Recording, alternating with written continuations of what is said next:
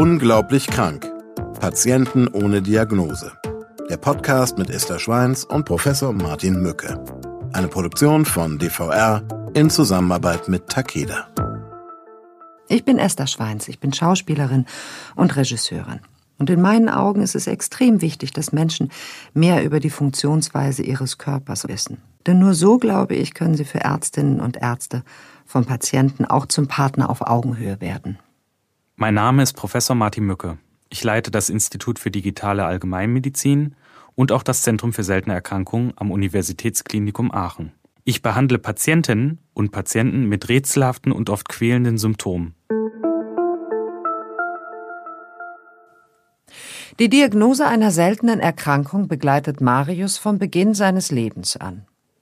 Da sie in seinem Falle vererblich ist, wurde Marius bereits als Neugeborener positiv auf das hereditäre Angioödem, kurz HAE, getestet. Für ihn persönlich ist die Krankheit in den ersten Lebensjahren aber nichts weiter als ein abstrakter Begriff ohne besondere Relevanz. Denn es treten zwar hin und wieder leichte Schwellungen an Händen und Füßen auf. Diese verschwinden aber meist innerhalb weniger Stunden wieder von allein. Ein Grund dafür, dass Marius die Krankheit lange unterschätzt. Doch Jahre später, Marius ist mittlerweile ein Jugendlicher, zeigt HAE sich dann aus heiterem Himmel von seiner aggressivsten Seite. Seine besorgte Mutter fährt ihn schließlich in die Kinderklinik. Marius friert, zittert und schwitzt gleichzeitig und bekommt das, was um ihn herum geschieht, nur noch wie durch einen Schleier mit. Im nächsten Moment befindet sich der Teenager dann auch schon zusammengekrümmt auf der Intensivstation. Eine allergische Reaktion unbekannten Ursprungs wird vermutet. In der Aufregung hat Marius Mutter allerdings komplett vergessen zu erwähnen, dass ihr Sohn unter HAE leidet. Erst gegen Abend weist sie die Ärzte auf seine Vorerkrankung hin. Kurz danach ist der Fall klar. Marius leidet unter seiner ersten wirklich schweren Attacke. Nun ändern sich die Dinge in seinem Leben drastisch und er muss lernen, was es wirklich heißt, mit seiner seltenen Erkrankung zu leben.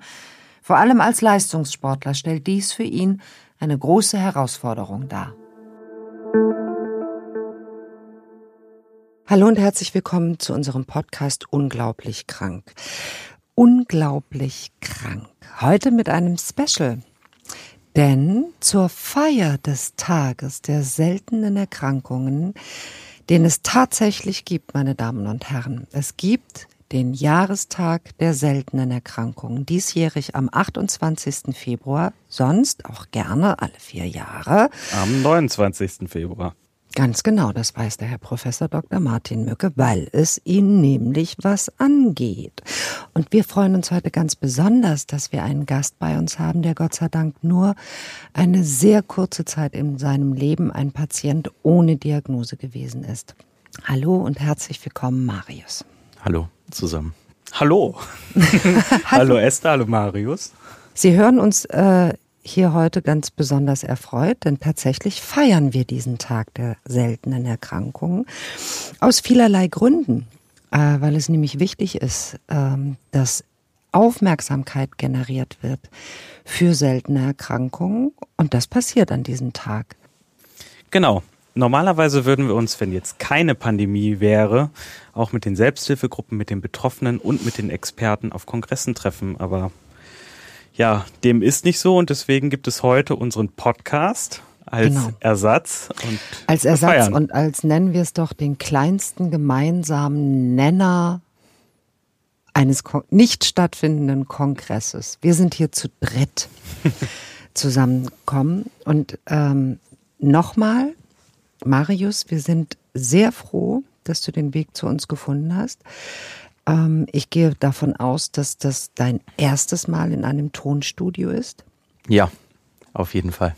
Und du das erste Mal deine Stimme über ein Mikrofon zurückgelenkt über Kopfhörer wahrnimmst, oder? Auch das ist richtig. Siehst du, wir kennen das jetzt schon ein Jahr und hören uns gegenseitig zu. Das ist ja wieder ein Grund zu feiern, ne? Wir kommen aus dem Feiern gar nicht mehr raus. Aber wie gesagt, feiern wir heute zu dritt, nämlich mit Marius zusammen. Marius, du bist nicht umsonst hier. Du selber hast eine seltene Erkrankung, und zwar ein hereditäres Angioödem.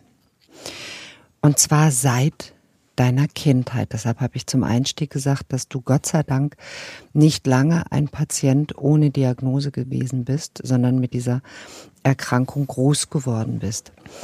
Das hat dich aber nicht davor geschützt, dass diese Krankheit dann doch ziemlich dramatisch in deinem Leben ihren Platz gefunden hat. Möchtest du ein bisschen berichten über deine Geschichte?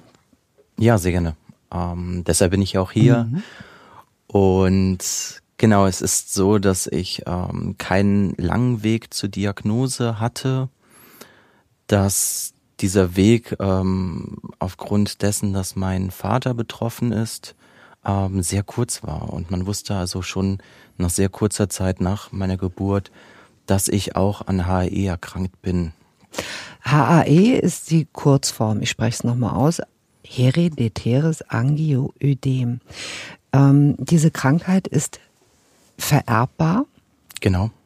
Mhm. Und ähm, wird zu 50 Prozent ähm, dann auf die Kinder vererbt. Also es kann vorkommen, es muss aber nicht. So ist es, dass mein Bruder gesund ist mhm. und ich die Krankheit trage. Ähm, also wusste man schon relativ früh, dass ich erkrankt bin. Und trotz alledem war natürlich im Weiteren ähm, das Leben erstmal ganz normal für mich. Weil du äh, gar nicht krank warst. Genau. Mhm weil sich HAE nur sehr sporadisch gezeigt hat und nicht mhm. in seiner vollen Gänze. Ähm, und demzufolge habe ich natürlich auch damals nicht verstanden, warum sich meine Eltern mehr um mich gesorgt haben als vielleicht um meinen Bruder. Mhm. Und es kam also irgendwann ein sehr besonderer Tag. Ich kam von der Schule nach Hause, war sehr, sehr krank. Eine klassische Magen-Darm-Infektion, dachte man zuerst. Mhm. Ähm, und leider hat sich dann doch herausgestellt, dass das meine ganz, ganz große erste HAE-Attacke war. Mhm. Und Kannst du uns beschreiben, äh, wie es dir ging? Hattest du Schmerzen? Was ist dir passiert an diesem Tag? Ähm, wie alt warst du, entschuldige? Ich war damals 13. Mhm. Und die Schmerzen wurden über die Zeit so stark, dass ich auch das Bewusstsein verloren habe. Wow. Und die Ärzte haben damals leider nicht sofort ähm, verstanden, was es gerade ist. Mhm. Also auch trotz Diagnose. Und meine Mutter, die ganz aufgeregt war, ähm, ist leider nicht unbedingt sofort der Groschen gefallen, dass das gerade HAE ist. Mhm. Also obwohl, obwohl ihr bzw. deine Eltern natürlich wussten, dass du Träger dieser Krankheit bist, äh, war es dann in diesem, in diesem aufgeregten Moment, äh, kam niemandem wirklich zu Bewusstsein, dass dies eine mögliche Attacke sein könnte, sodass du im Krankenhaus schon warst, ohne dass äh, man den Ärzten sagen konnte, was es möglicherweise ist, was dich da gerade quält. Genau. Und wie lange hat diese Unsicherheit gedauert? Ich glaube, damals sind wir gegen Mittag ins Krankenhaus gefahren, weil es mir zunehmend schlechter ging.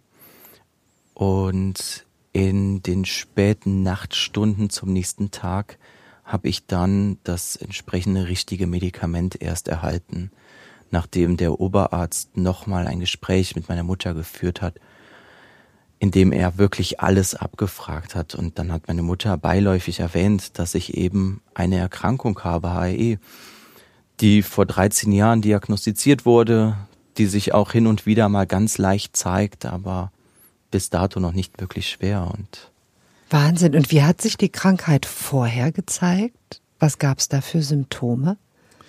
Vorher gab es die ganz klassischen Symptome ähm, in Form von Extremitäten, die schwellen, das heißt also leichte Handschwellungen mhm. und leichte Fußschwellungen. Kann man sich ungefähr so vorstellen, als wenn man einen sehr langen Marsch gegangen ist und am Abend einfach erschöpft ist und dicke und so Füße hat. dicke Füße hat oder nach einem langen Flug. Genau. Sowas. Also Genau. gar nichts, gar nichts großartig Aufsehenerregendes. Und vielleicht auch, also ich kann mir das so vorstellen als Mutter, wenn mein Junge so eine Erkrankung hat und es eben nur zu diesen leichten, ganz leichten Ausformungen kommt, dass diese Krankheit in den Hintergrund äh, gedrängt wird und man vielleicht auch denkt, ach naja, vielleicht ist es ja eine ganz leichte Ausformung nur. Und wir sind nochmal davon gekommen. Martin, was meinst du?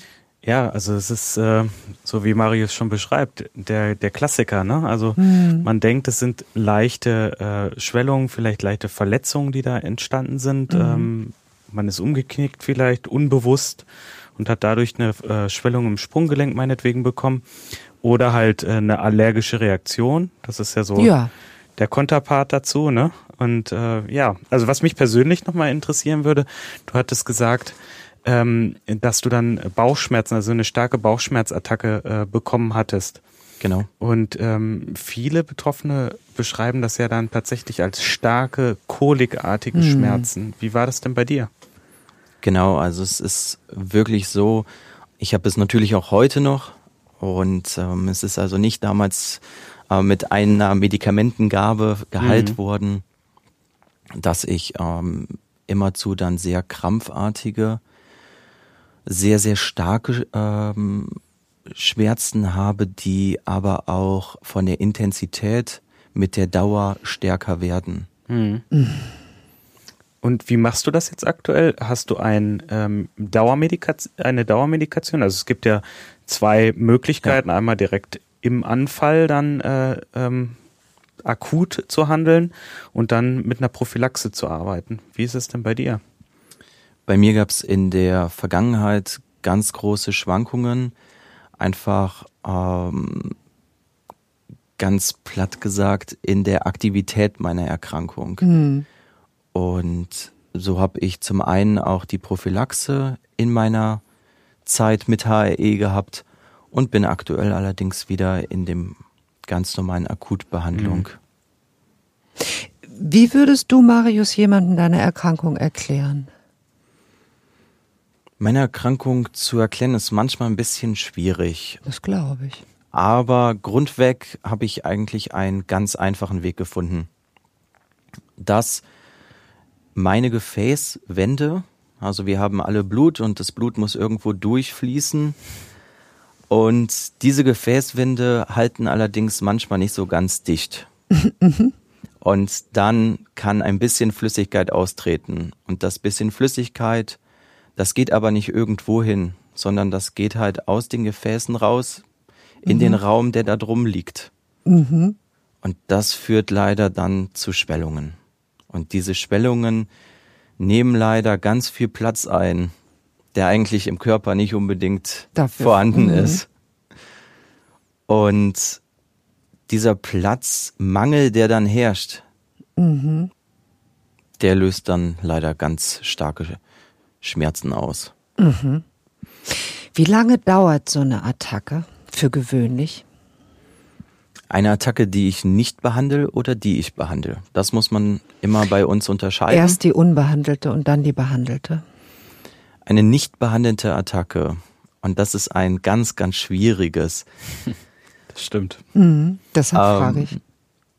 Die kann ein paar Stunden dauern, wenn wir von einer Attacke sprechen, an meinen Händen zum Beispiel. Ähm, dann reicht es manchmal, die ein wenig zu kühlen. Aber die Attacke kommt leider wieder. Und das ist unterschiedlich bei uns Betroffenen. Bei manchen kommt sie einfach nur an den Händen wieder. Und bei anderen wandert sie. So nennen wir das. Also das ist tatsächlich das Problem. Also du hast es ja gesagt, zwischen Stunden. Manche haben das äh, Phasen, die 48 Stunden ähm, überdauern können Ja. tatsächlich und die Schwellungsattacke so stark wird, dass halt auch zum Beispiel der Genitaltrakt betroffen ist, dann äh, beispielsweise auch ähm, die Speiseröhre, die Luftröhre und ähm, das macht es dann ja auch dann entsprechend äh, sehr neben dem Schmerzhaften auch sehr, sehr gefährlich. Ne? Auf jeden Fall.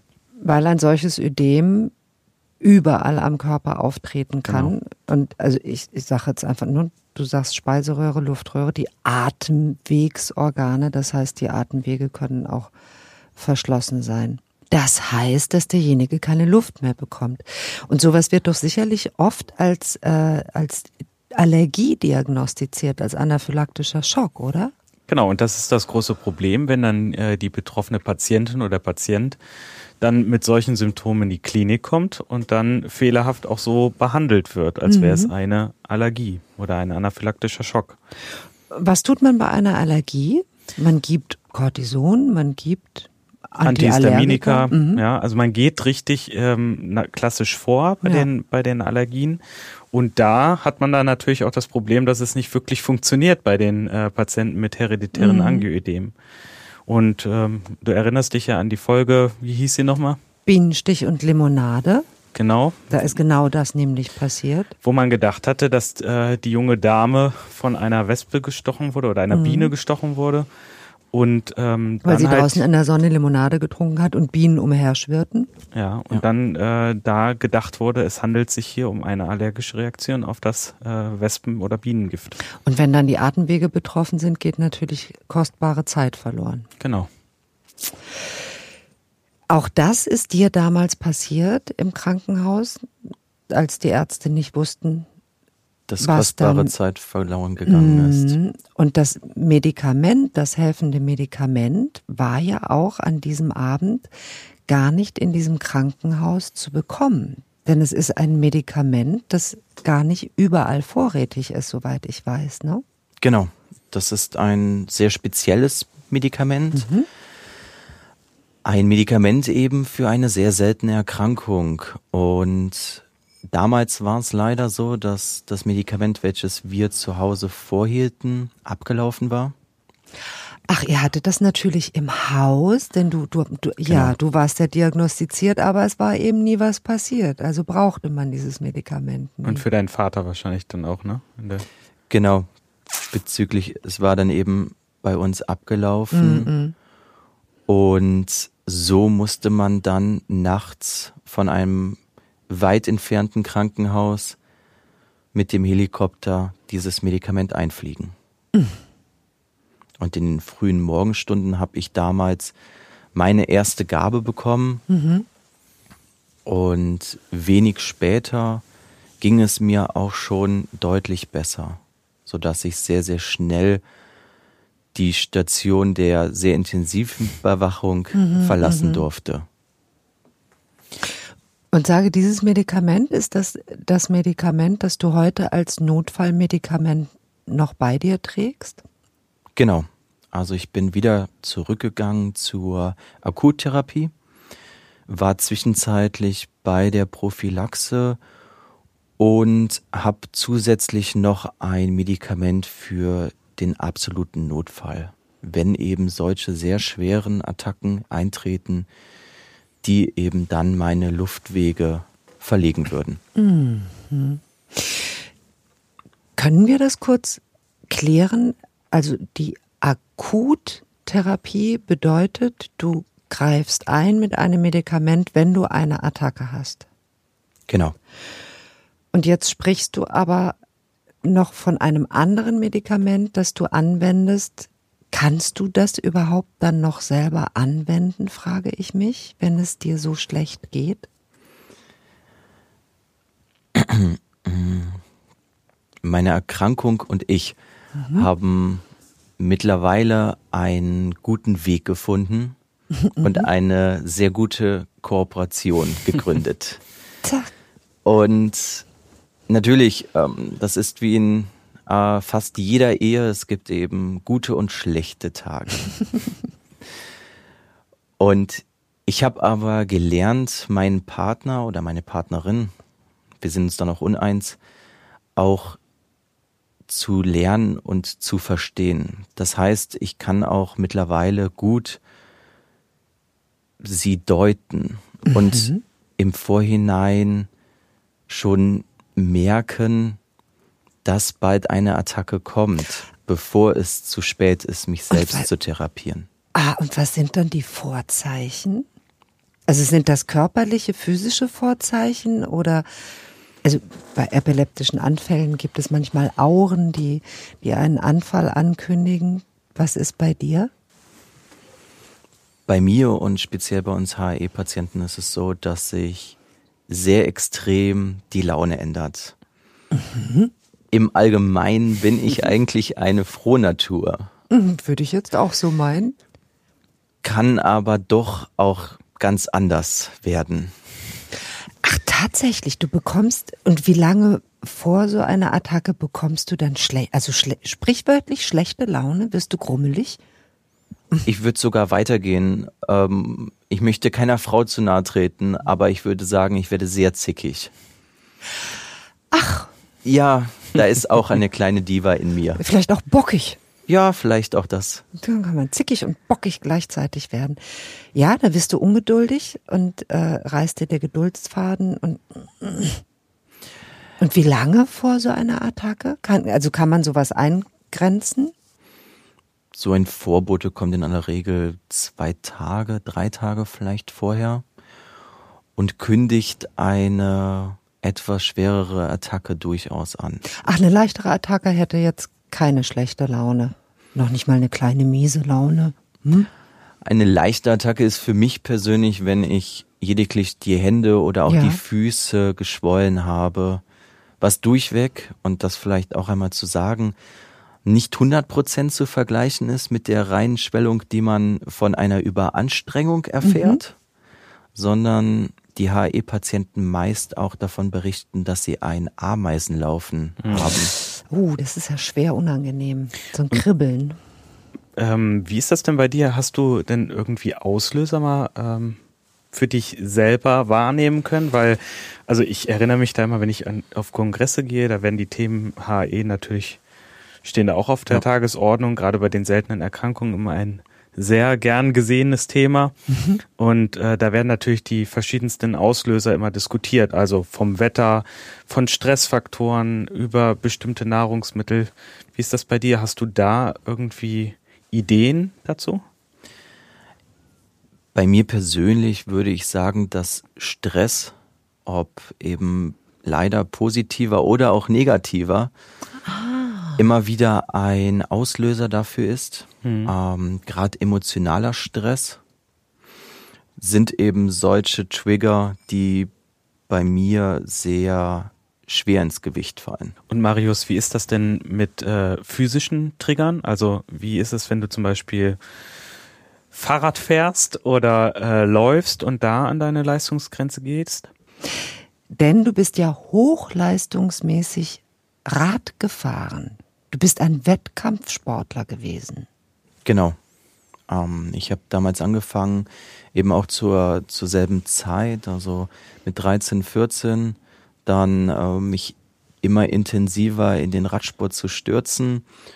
Und um die Frage nochmal aufzugreifen, die Korrelation zwischen eben dem Radsport, dem physischen Stress und meinen Attacken konnte ich und kann ich auch bis heute nicht bestätigen. Mhm. Bei mir hat sich das nicht gezeigt, obwohl natürlich auch in der Literatur davon gesprochen wird, dass man physische Anstrengung eher vermeiden soll. Gerade die Anstrengung, die einen an sein Leistungsmaximum heranbringen. Was der Radsport ja tut. Sag, haben sich deine Eltern nicht irre gesorgt, als du damit angefangen hast? Sicherlich bei den ersten Ausfahrten, mhm. dem ganz normalen Training, aber mit der Zeit ist natürlich da auch eine gewisse Routine eingekehrt. Aber wir reden hier ja nicht nur von Training, wir reden von Wettkampf zu Wettkampf zu Wettkampf zu auf immer höherem Niveau. Und ich darf das vielleicht hier sagen, du bist äh, World Cup Rennfahrer gewesen. Also du bist auf allerhöchstem Niveau gefahren. Genau, ich habe auch äh, Rennen im Weltcup betrieben und mich mit guten Radsportlern in meinem Alter aus anderen Ländern gemessen. Und das ist allerhöchstes Leistungsniveau. Frage, ist das außergewöhnlich für jemanden, der eine seltene Erkrankung hat? Und wie geht ihr als Ärzte damit um? Mhm. Also es gibt tatsächlich auch in den hohen Leistungsniveaus, äh, gerade beim Sport, Menschen mit seltenen Erkrankungen. Das muss man schon sagen. Mhm. Ähm, bei Marius muss man sagen, ja, ist es jetzt richtig, da aufzuhören oder weiterzumachen? Das kann man bei dem hereditären Angioödem nicht wirklich beantworten, weil man einfach nicht weiß, was jetzt wirklich die Auslöser mhm. sind. Ne? Also es sind äh, verschiedene Theorien von äh, Hochdruck, Niederdruck, von ähm, bestimmten Lebensmitteln, von bestimmten Stressfaktoren, die auftreten können. Ähm, ja, ich kann es ja gar nicht beantworten, ob das jetzt richtig für ihn war, da aufzuhören oder nicht. Also das, äh, das merkt man dann, ja. wenn man halt immer mehr Attacken in dem Zusammenhang auch bekommt. Und dann muss man sich natürlich auch die Gedanken machen, äh, lasse ich dann das sein, was mir Freude macht und was mich halt ja äh, motiviert. Ne? Aber auf der anderen Seite, die Gesundheit steht wie immer an erster Stelle. Natürlich, natürlich. Aber das muss schon jeder Patient individuell mit sich ausmachen. Das kann eigentlich kein Arzt vorher sagen, ähm, wie der Körper, wie man mit seiner Krankheit auf sportliche Belastung reagiert. Ich denke, was uns gut tut und was uns nicht gut tut, das ist bei ganz vielen Patienten ganz, ganz unterschiedlich. Und das müssen wir für uns alle ganz individuell herausfinden. Und das ist genau aber auch dann der Weg, den wir zusammen mit unserer Erkrankung gehen, um das einmal so allgemein zu sagen, um auch dort dann einfach zusammen mit unserer Erkrankung unsere Kooperation zu finden, genau den Weg, der für uns eben gut ist. Mhm und auf sich selber zu hören und letztendlich auch in der Eigenverantwortlichkeit zu sein. Und dieses auf sich selbst zu hören ist ein ganz langer Weg, mhm. aber auch mhm. ein sehr, sehr entscheidender Weg, der auch bei mir sehr lange gedauert hat. Und auch da ist es, denke ich, bei uns Menschen mit einer Erkrankung immerzu so, dass es ganz schwierig ist zu akzeptieren, dass der Körper auf einmal Sachen macht, die man selbst nicht beeinflussen kann. Mhm. Die man gar nicht erlaubt hat. Genau. Also wir haben ja so viel über Prophylaxe und Akutmedikation ähm, gesprochen, aber gibt es denn was, was dir gut tut dann in dem Moment? Also was du für dich selber erlernt hast, wo du sagst, ja, immer wenn dann so eine Phase kommt, dann äh, gehe ich, weiß ich nicht, in die Sauna. Nein, das wäre jetzt nicht gut, aber ähm, gibt's da was? Ja, da gibt's was. Und zwar ist es bei mir so, dass ich meine Hände, die schwellen oder meine Füße mit kaltem Wasser oder dem Kühlpack versorge, ähm, was mir persönlich auch sehr gut tut. Und ansonsten ist es bei mir auch einfach mich zurückzuziehen aus einer stressigen Situation, mir ein paar Minuten zu geben und gerade auch meinem Körper. Und mhm. nicht gerade in dieser Situation krampfhaft zu versuchen, jetzt meinen Willen durchzusetzen, weil auch das musste ich lernen, dass meine Erkrankung leider am längeren Hebel sitzt. Und was war für dich so die heikelste Situation jetzt in der letzten Zeit? Also gerade mit so einer Erkrankung? Ich habe es in den letzten Jahren sehr, sehr gut im Griff. Das mhm. heißt, ich kann mich rechtzeitig therapieren. Das heißt, ich kann mich selbst und eigenständig therapieren. Und ich weiß auch, wie ich meine Therapie einzusetzen habe. Das war sicherlich natürlich in den, in den letzten Jahren davor nicht immer der Fall. Und auch da gab es mal die ein oder andere Attacke, wo ich leider zu lange gewartet habe. Weil du geglaubt hast, es wird nicht so schlimm, weil du geglaubt hast, wenn ich nur feste genug nicht daran glaube, dann kommt es nicht. Gibt es, gibt es so ein Momentum? Es gibt sicherlich ein Momentum, dass man bei uns Betroffenen einfach keine Lust auf die Erkrankung hat.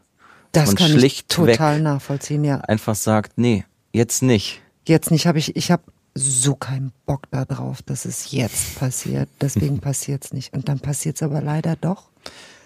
Ja, und wegbeten kann man es leider auch nicht. Ich möchte keinem zu nahe treten. Das tust du hier nicht. Aber, und das machst du äh, allen vor, man kann eine solche Krankheit integrieren, ins eigene Leben integrieren. Genau. Und man kann, das zeigt dein Beispiel, ein sehr reiches, auch an Erfahrungen reiches, abenteuerliches Leben führen. Und du bist auf Weltreise gegangen. Genau. Das war ein ganz, ganz großer Traum meinerseits.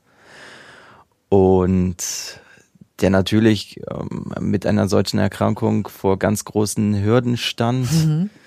Ähm, ich weiß noch genau, ich bin damals äh, zu meiner Betreuung, meiner ärztlichen Betreuung gegangen und mhm. habe gefragt, ist das denn möglich? Hm. Gibt es da irgendwelche Referenzen? Ja. Und ich weiß, dass man diese Frage damals mit einem Schmunzeln entgegentrat, einer leichten Unsicherheit auch, weil natürlich es so ist, dass man diese Krankheit hat und dass aber auch die Medikamente immer zu an gewisse Bedingungen gebunden sind. Mhm. Mhm. Und um das vielleicht nochmal ganz kurz anzureißen, ich bin also auf Weltreise mit einem ganz großen Rucksack gegangen. Und in diesem Rucksack musste also alles sein, was ich brauche. Und was ist das? Das waren ganz, ganz viele Medikamente. Das war ganz viel Kameraausrüstung und ganz wenig Klamotten. ja. Also das ist auch tatsächlich immer wieder ein Punkt, ähm, der mir begegnet in der Praxis. Mhm. Ähm, ich möchte reisen, ich ähm, möchte vielleicht auch mal jemanden einfach so besuchen gehen. Und dann äh, die Einreisebestimmungen dann von bestimmten Ländern, die spielen da eine Rolle. Dann die Frage Ach nach so, dem natürlich auch Medikamente ja. in ja über das Grenzen ist, äh, transportieren. Die müssen gekühlt werden, die müssen bestimmten äh, Situationen bestehen. Du kannst da nicht einfach mal äh, jetzt, äh, weiß ich nicht, in die Tropen fahren mit so einem Rucksack, ja, den musst du dann natürlich dann auch entsprechend gekühlt halten. Mhm. Wir machen das zum Beispiel bei uns in der Praxis und äh, auch am Zentrum häufig so, dass wir dann entsprechende Pässe ausstellen. Also ja. es sind ähm, ähm, die, in diesen Pässen werden dann die Medikamente vermerkt, die werden dann ärztlich nochmal in verschiedenen Sprachen wird es dann übersetzt und ähm, dann wird's gestempelt und das ist äh, eigentlich ein Dokument, mit dem man sehr, sehr gut dann auch durch die Zolls dieser Welt kommt. Ja. Das kann ich bestätigen. Und das ist halt auch total wichtig. Angibt. Denn in den Koffer dürfen äh, Medikamente auch nicht, ne? Mhm. Das heißt, du musst sie mit dir tragen. Und dann wirst du natürlich an der Sicherheitskontrolle aufgehalten. Naja, fängt ja schon an, wenn du eine Spritze ins Flugzeug mit reinnimmst, ja, also da wirst du sofort äh, dann ja, natürlich mit einer Spritze kann man kann kriegst man du direkt Probleme.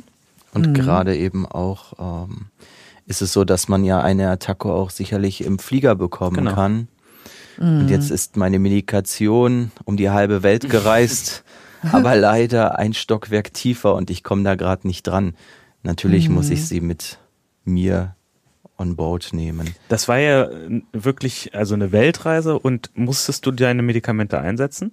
Ja, ich musste meine Medikamente einsetzen ähm, und das auch nicht zu knapp. Mhm aber sie haben gereicht und dank äh, meiner Freundin oder Freunden, die auch für Nachschub gesorgt haben, bin ich eben um die Welt gekommen. Also bist, bist du alleine gereist? Ich bin Teile alleine gereist, mhm. Teile mit Freunden mhm. oder meiner Freundin. Das ist sehr mutig, Teile alleine zu reisen. Mit der Freundin auch. Und weil wir oder du über Mut sprichst. Deine Krankheit ist erblich. Genau. Ähm, darf ich dir die Frage stellen, ob du darüber nachdenkst, wenn du eine Familie gründest oder wie du ihr darüber nachdenkt? Esther, ich finde das eine sehr gute Frage, weil ähm, das ist ja auch eine 50-prozentige Wahrscheinlichkeit, dieses Merkmal dann auch an seine Kinder weiterzugeben. Genau. Und das sind natürlich auch 50 Prozent, die für ein Nein sprechen könnten. In unserem Fall, ähm, es ist bei, also bei Weitem noch nicht so, dass wir konkret darüber nachdenken, ist es allerdings so, dass wir uns aktuell doch Kinder auch vorstellen könnten und auch mit dem Risiko, diese 50 Prozent zu erwischen. Und es tut sich natürlich ja auch viel, ne? Also genau. HAE wird äh, gut beforscht mhm. und äh, auch in Deutschland gut beforscht, muss man ja dazu sagen. Gibt ja viele Spitzenzentren auch in Deutschland. Und, äh, Woran liegt das, dass ausgerechnet HAE gut beforscht wird oder weil, weil es gut beforschbar ist, wenn man das sagen Ich glaube, kann? es haben sich einfach so Gruppen zusammengetan hier und äh, das, also das Thema ist äh, bei den seltenen Erkrankungen auch was, was man gut angehen kann mhm. mit der C1-Esterase und äh, den vielen unklaren Varianten. Also ich spreche jetzt nur nochmal an Typ 3. Wir haben es ja in unserem damaligen Podcast auch gut behandelt. Ähm, also wenn ihr mehr wissen wollt, hört da ruhig auch nochmal rein. Ähm, Wobei wir vielleicht den ganz kleinen Ausflug doch noch mal schnell machen können, worum es eigentlich geht. Es geht wie immer um ein zu wenig von etwas, was zu einem zu viel von etwas führt. Vielleicht magst du es doch noch mal ganz kurz erklären. Genau, also wir haben ja die drei Typen, Typ 1, 2 und 3 und ähm, der, der klassische Typ des hereditären Angioedems ist ja vor allen Dingen auch ein Mangel der C1-Esterase. Mhm. Ähm, da, wie ist das bei dir überhaupt, Marius? Wir haben dich gar nicht gefragt. Wir haben einfach gesagt, der hat ein hereditäres Angioidem. Genau, was bist denn du für ein was, Typ? Was für ein Typ bist du denn eigentlich? Ich bin der Typ 1. Das heißt, bei mir ist C1-Esterase-Inhibitor mangelhaft leider vorhanden, erniedrigt sagt man es, glaube ich, ganz klassisch in der Medizin. Genau, und du hast es ja vorhin ganz toll erklärt und das führt natürlich dann auch äh, dazu, dass äh, die Gefäßpermeabilität, also die Durchlässigkeit, Durchlässigkeit. der Gefäße, ähm, dementsprechend nicht richtig funktioniert. Durch dieses Enzym wird das gesteuert. Mhm. Ja, ist wie eine Waage, die im Ausgleich sein muss. Und dann kommt es dann natürlich, wie du es gesagt hast, äh, zu der Flüssigkeitseinlagerung in den Geweben, was natürlich einen immensen Druck dann auf das System ausführen kann und an verschiedenen Stellen und so zu diesen Schmerzschüben und halt auch natürlich zu diesen Einengungen führen kann. Mhm. Die dramatisch werden können. Das haben wir geklärt. Ähm,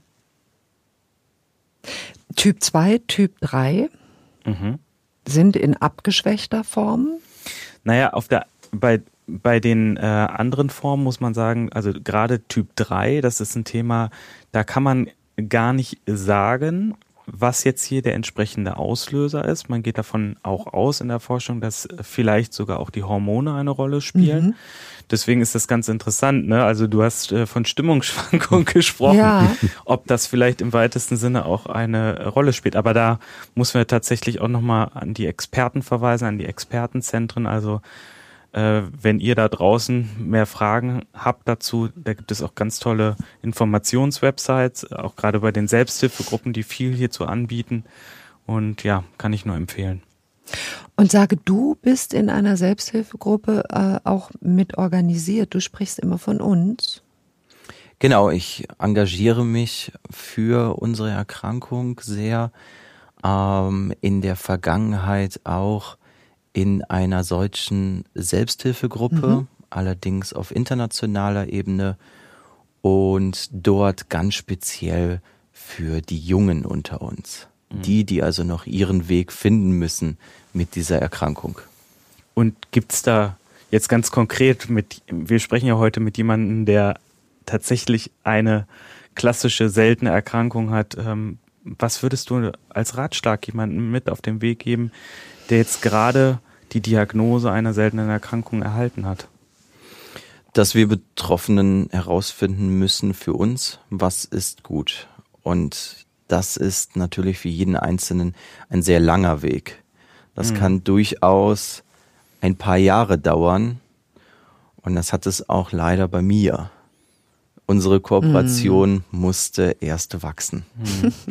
Aus ärztlicher Sicht ähm, ist es ja häufig, häufig so, dass ähm, ihr mit den Erkrankungen einfach auch bei den seltenen Erkrankungen viel besser Bescheid wisst als äh, ja, der klassische Hausarzt oder der Facharzt, weil halt die Erkrankung natürlich nicht so häufig uns über den Weg läuft. Hast mhm. du die Erfahrung auch gemacht? Ja, also diese Erfahrung musste ich sicherlich mal machen ähm, und auch einmal mehr, als es mir mhm. lieb war.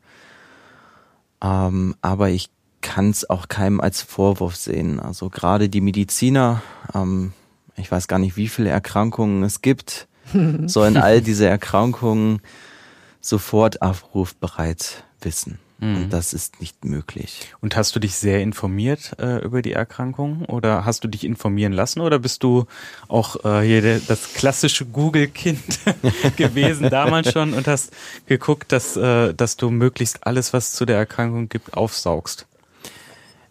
Ich muss sagen, ich habe erst äh, spät damit begonnen, mich wirklich mit meiner Erkrankung auseinanderzusetzen und auch erst spät begonnen, diese Erkrankung in ihrem Umfang anzunehmen.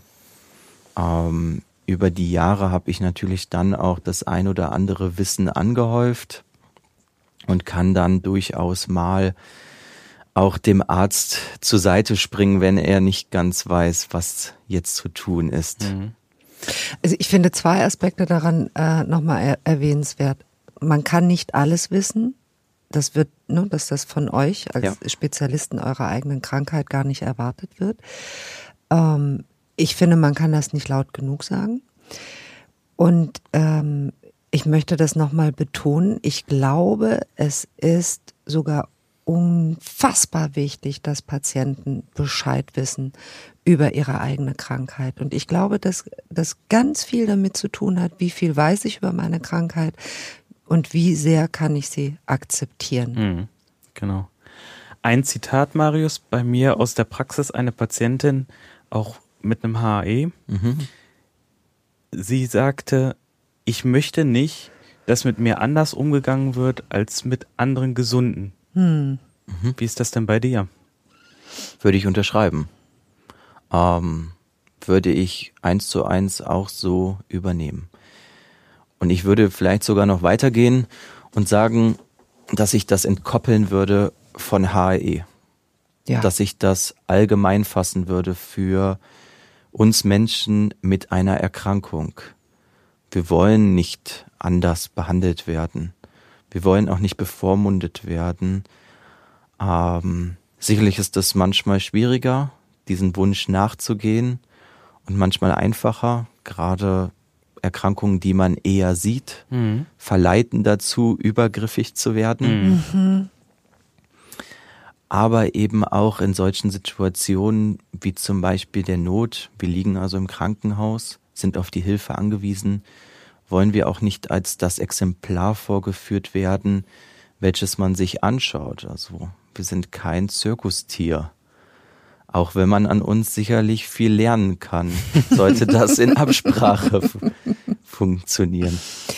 Gab es da Momente, ähm, weil du sagst, Zirkustier, das, daraus nehme ich jetzt, dass dir sowas widerfahren ist, dass man an dir ja, studiert leider. hat ohne dein, dein Einverständnis oder dein Wissen, war das so? Ja, leider, ja.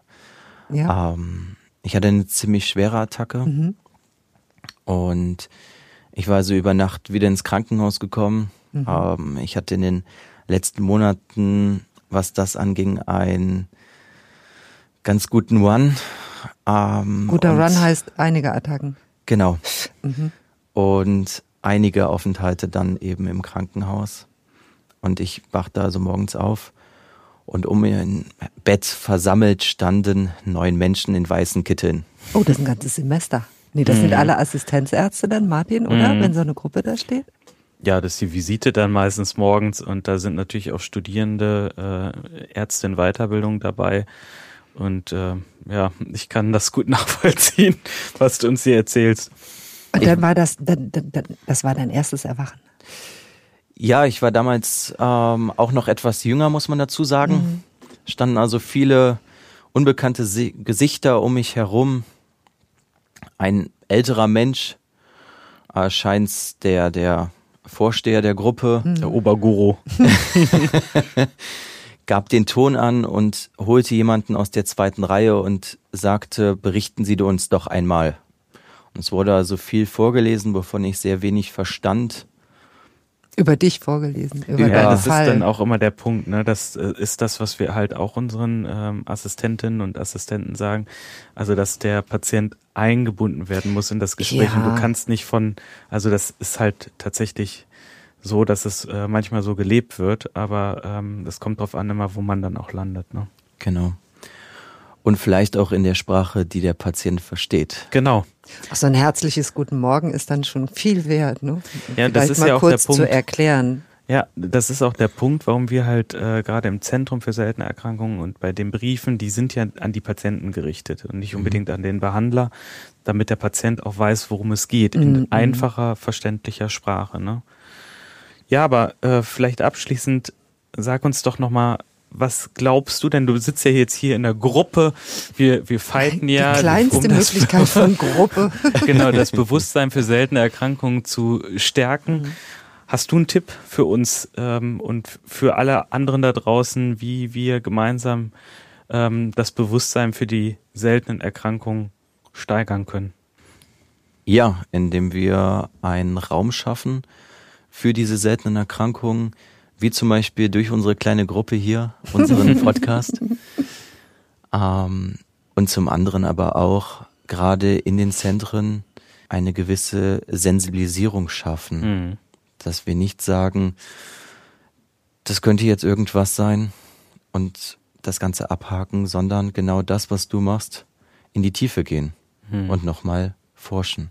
Wir haben einmal mehr heute gelernt, wie wichtig diese Zentren sind. Und wir zählen auf sie. ja, und äh, pünktlich zum Tag der seltenen Erkrankungen. Lieber Marius, wie ist das denn? Welche Bedeutung hat denn der Tag der seltenen Erkrankung jetzt für dich erlangt in den letzten Jahren? Oder ist es einfach nur ein Tag und du lebst, naja, natürlich Tag für Tag mit deiner seltenen Erkrankung, aber es ist sicherlich ein Tag im Jahr, der mich einfach noch einmal daran erinnert, dass ich zwar eine seltene Erkrankung habe, dass aber ganz, ganz viele andere Menschen auch noch seltene Erkrankung haben. Und ich jetzt, kann ich nur für mich sagen, mich glücklich schätzen kann, dass ich eine Therapie habe, aber leider es immer noch ganz viele Menschen gibt, die keine Therapie mhm. für ihre Erkrankung haben. Und ich finde, genau dieser Tag sollte dafür genutzt werden, auf ganz viele seltene Erkrankungen aufmerksam zu machen und diese Menschen, die eine seltene Erkrankung haben, besser abzuholen.